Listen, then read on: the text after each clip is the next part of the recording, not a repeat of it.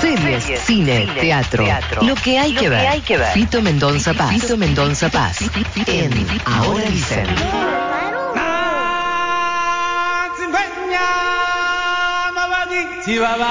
Pero qué recuerdos hermosos que trae esta canción. Ay, Dios.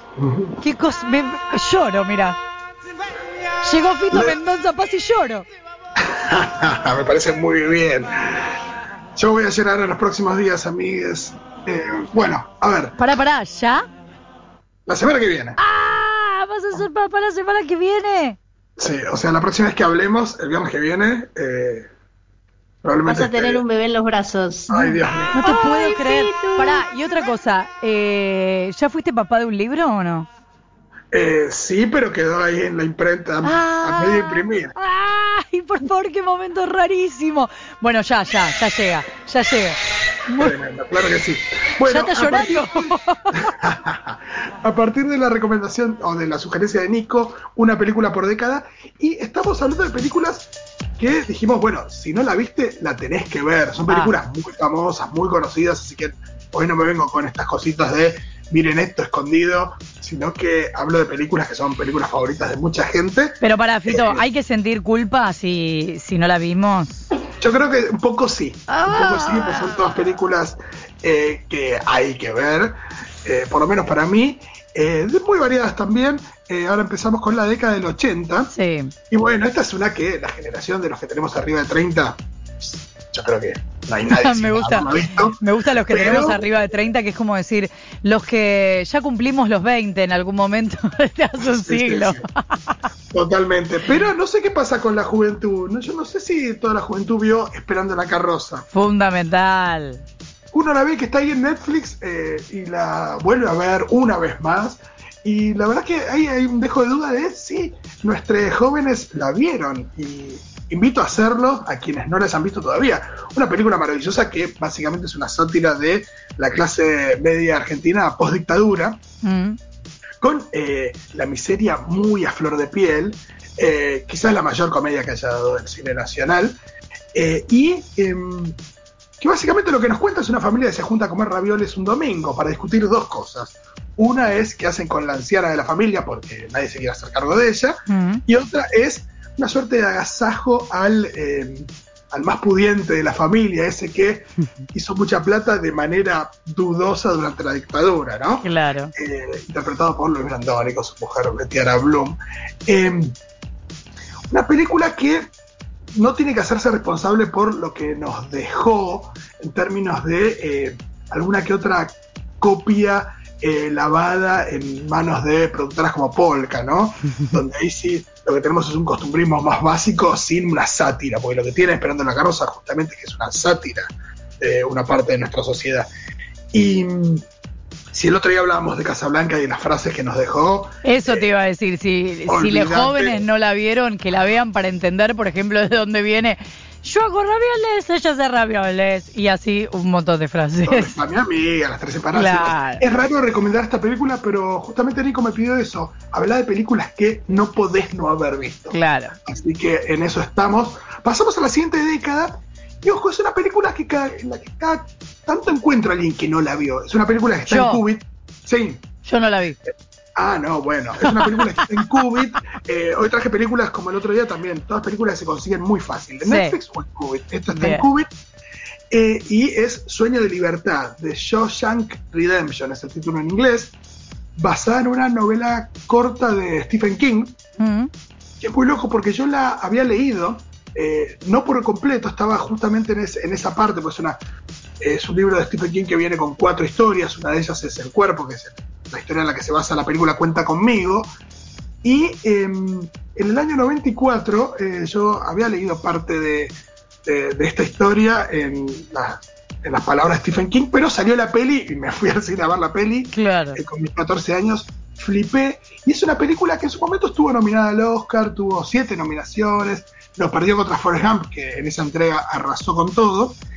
Y lo loco es que durante las siguientes décadas es una película que cultivó una base de fans muy pero muy grande y hoy por hoy es la película y en el ranking de IMDB, esa gran base de datos de cine que tiene internet, figura eh, puntera. Es la, primera del ranking de, votaciones de los usuarios. Es la película favorita de mucha gente. Mira vos. Y es una película que no podés no haber visto en serio, Flor. Oh. Eh, estamos hablando de la historia de un hombre que es condenado a cadena perpetua por un crimen que no cometió. Ajá. Lo interpreta Tim Robbins, su compañero y amigo ahí en la cárcel es Morgan Freeman, que a su vez es el narrador eh, de la película con su maravillosa voz en off. Eh, es una película que está narrada magistralmente, tiene muchas escenas inolvidables y con un final que Dios mío. En serio, Flor, si no viste Sueño de Libertad y para quien no la vio, vayan corriendo a Cubit y véanla, es una película eh, muy pero muy hermosa y creo que en este contexto de encierro, mejor todavía. Ok.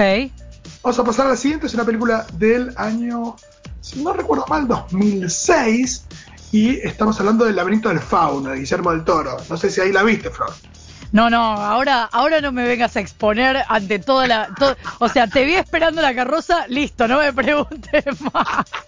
¿En serio no viste el laberinto del fauno? Bueno, otra película para ir corriendo a ver también está en Cubit. Eh, la gran obra de Guillermo del Toro, que em, director que finalmente ganó el Oscar hace un par de años con La forma del agua. Sí.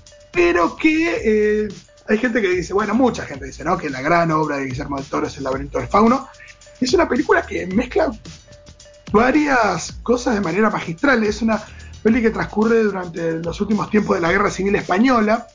La protagonista es una niña que se llama Ofelia, que acompaña a su madre embarazada a un pueblo, ahí en el norte de España, a que la madre se encuentre con el padrastro de Ofelia, el nuevo padrastro de Ofelia, que es un es el villano más grande que ha, uno de los villanos más grandes que ha dado el cine. Y es un capitán de la policía franquista que está encargado de eliminar a los últimos resabios de eh, la guerrilla republicana. Qué pinturita. Eh, eh, no, un tipo muy horrible.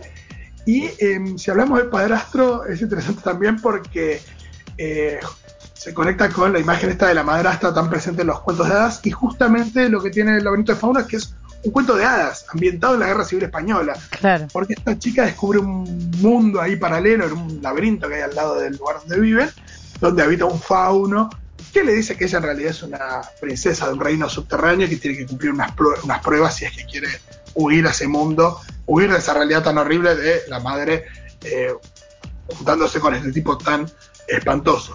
Es una película muy hermosa también de terror y fantasía que si no la vieron, vayan corriendo, amigues. Anotar.